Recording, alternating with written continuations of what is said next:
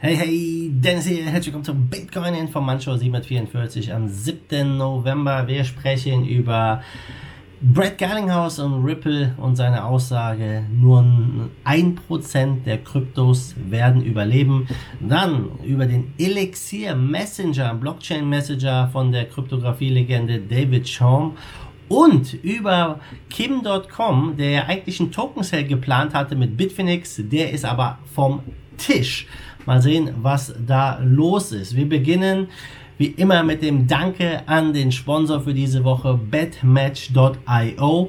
Ja, dort kannst du auf verschiedenste Sportereignisse wetten. Fußball, Tennis, Basketball, Eishockey, ja, was du willst. Für die aktuellen ersten drei Einzahlungen gibt es den doppelten Bonus. Alle Infos dazu findest du im Link von diesem Video. So, wir starten mit dem Preis und ja, der Bitcoin, er fällt, was heißt er fällt? Er dümpelt rum, würde ich mal sagen. Wir stehen bei 9288, waren gestern im Hoch bei 9430, aber ja, der Bitcoin weiß noch nicht, in welche Richtung es geht. Ich vermute, dass wir bald einen Ausbruch sehen werden. Ob nach oben oder nach unten, das bleibt abzuwarten. Ich könnte mir beides äh, vorstellen.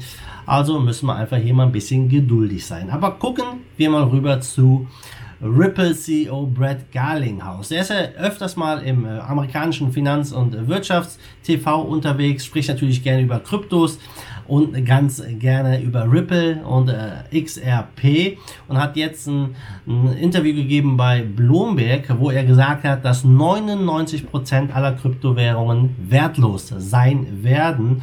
Und ähm, ja, das ist etwas, was ja natürlich nicht immer auf so ähm, gute, gutes Gehör stößt, sag ich mal, vor allem in der Kryptoszene aber diese äh, Probleme, die Altcoins ja eigentlich lösen wollen, er sagt, sie lösen nicht ein echtes Problem in der realen Welt. Und viele sind einfach aus dieser ICO-Blase aus dem Nichts geschaffen worden und lediglich von heißen Versprechungen begleitet. Und ähm, deswegen werden sie früher oder später auch verschwinden. Und ja, ich glaube, er könnte da recht behalten. Ich vermute auch, dass der Großteil der Altcoins in der Bedeutungslosigkeit verschwindet verschwinden wird, weil sie keinen Use Case haben, keinen klaren Use Case. Man kann es auch mit der Dotcom-Blase in den 2000er Jahren, Anfang der 2000er vergleichen. Ja, wir hatten dort eine enorme Spekulationsblase im Technologiesektor, wo ja die Unternehmen Milliarden wert waren und was weiß ich nicht, die Leute investiert haben wie verrückt in Unternehmen, die keine Umsätze gemacht haben, ja, ähnlich wie in den ICO-Zeiten. Und ähm, ja, im Endeffekt wird sich eine Handvoll äh, vielleicht äh, durchsetzen, die von den Netzwerkeffekten profitieren oder das Winner takes it all. Wir sehen es ja bei den großen Unternehmen, äh, die aus der Dotcom-Geschichte hervorgegangen sind. eBay, Amazon als gutes Beispiel. Und ja, jetzt äh, sind wir in der nächsten Phase letztendlich angekommen. Der ICO-Hype ist vorbei. Die Projekte müssen jetzt liefern. Use Cases, Anwendungen finden, wachsen. Und ja, er glaubt, dass Ripple da auf der richtigen Seite ist, denn sie haben ein konkretes Kundenproblem gelöst. Ja, er sagte, äh, unser, ja, unser Konkurrenz letztendlich ist Swift. Und das ist langsamer, volatiler als mit Ripple, weil so eine Swift-Überweisung dauert schon mal zwei, drei Tage äh, und da kann es dann halt zu Schwankungen kommen. Und bei XRP ist eine Transaktion in Sekunden gesettelt und äh, man hat somit im Endeffekt kein Volatilitätsrisiko. Und äh, ja, das ist etwas, äh, was er auch hier betont. Er sagt, die Banken mögen Swift nicht so besonders und das bietet ihm für RippleNet und äh, XRP ein gutes äh, Verkaufsargument. Und ja, der Kurs zeigt das nicht wirklich. Also Ripple dümpelt aktuell so bei knapp 30 Cent rum. Äh, bei 29 Cent sind wir aktuell. Ähm, und er sieht das auch eher langfristig. Also er ist bullish, was Kryptos angeht, bullish, was Ripple angeht, aber er hat ja einen äh, ganz anderen äh, Zeithorizont von ja, 10 Jahren und mehr.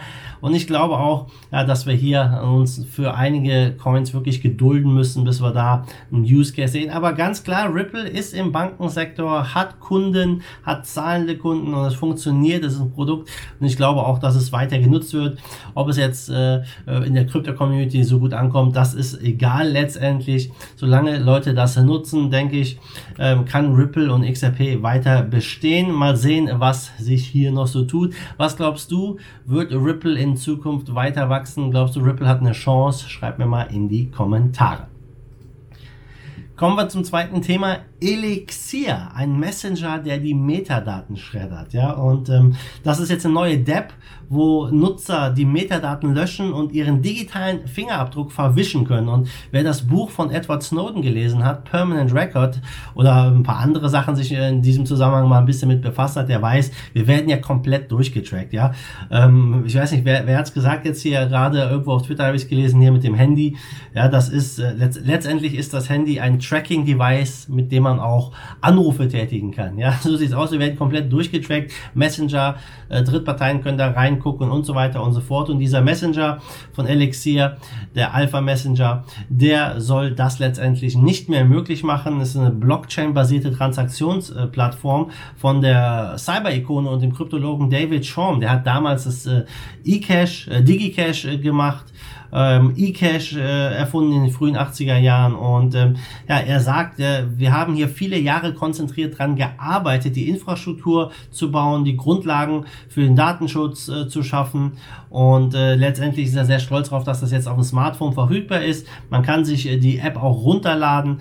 Ähm, das Ganze soll dann äh, im Mainnet nächstes Jahr laufen und ähm, letztendlich wird hier dann nichts mehr gespeichert von Metadaten und ja, das ist ein Thema, wo wir heute komplett durchüberwacht werden, was ich ja vermuten könnte, dass hier in Zukunft äh, sehr stark im Kommen äh, sein wird und ähm, das Ganze verbindet aber auch diese Transaktionsplattform mit der Blockchain-Praxis. Ja, also er versucht auch hier eine Blockchain an den Start zu bringen mit der gleichnamigen Währung Praxis mit 2x ja, um halt hier wirklich eine skalierbare Blockchain zu schaffen. Ich bin gespannt, was bei rauskommt. David Shom ist äh, ja wirklich eine Legende und mal gucken, was die nächsten Jahre hier bringen, was das Thema Skalierbarkeit, Sicherheit und Dezentralität bringt.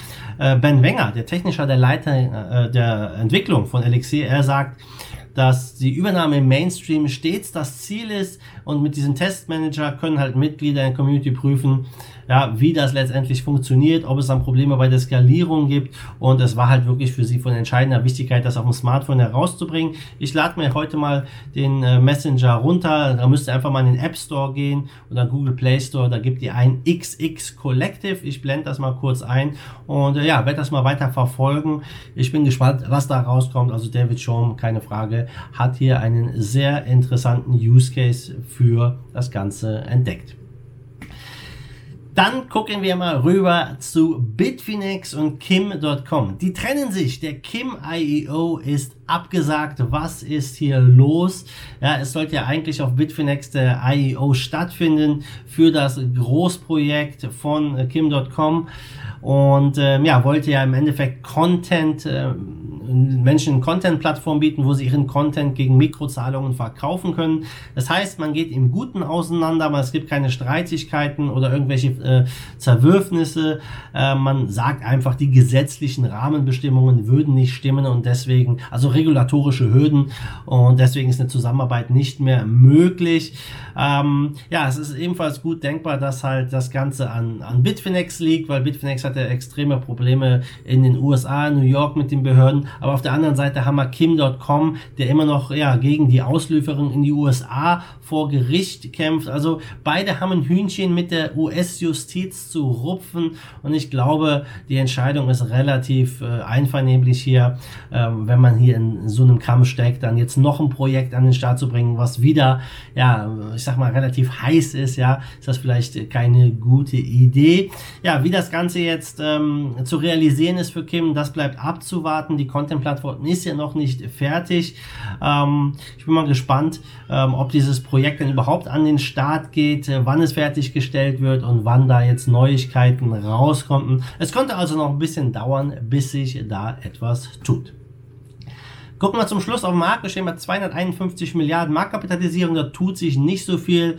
Und ja, in den Top 10 ist auch äh, letztendlich alles rot aktuell, leicht im Minus. Hat sich auch jetzt nicht so viel getan. Aber der Tag ist eher durchwachsen. Ein ähm, Coin sticht hervor. Das ist Tesos. Die haben 25% Kurs plus zu gestern hingelegt.